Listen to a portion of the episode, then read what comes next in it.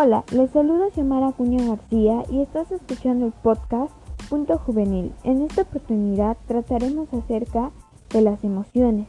Conocerás sobre la importancia de controlar las emociones. Debemos entender cómo las emociones a sentimientos muy intensos de alegría, tristeza, producido por un hecho, una idea, un recuerdo, etc. La Organización Mundial de la Salud, OMS, considera el bienestar emocional.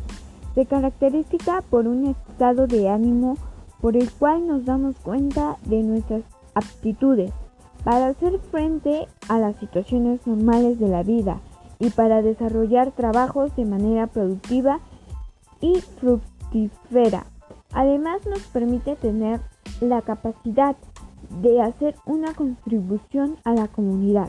También el bienestar emocional guarda relación con la capacidad de adaptación a las situaciones que cambian y la disposición para aprender nuevas cosas, pero también con llevar una vida saludable y activa.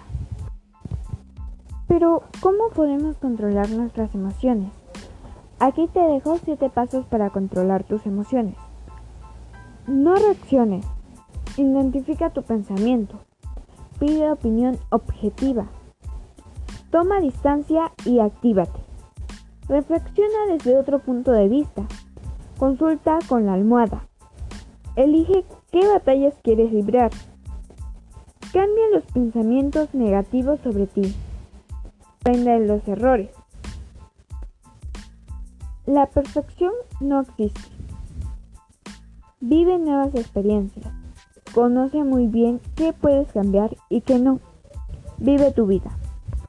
Con todo lo mencionado, estoy segura que tú aprenderás a controlar tus emociones. Finalmente, te invito a compartir este podcast para que lleguen a más personas y se informen mejor. Gracias por permitirme llegar a ti y nos encontraremos en un próximo podcast. Y no olvides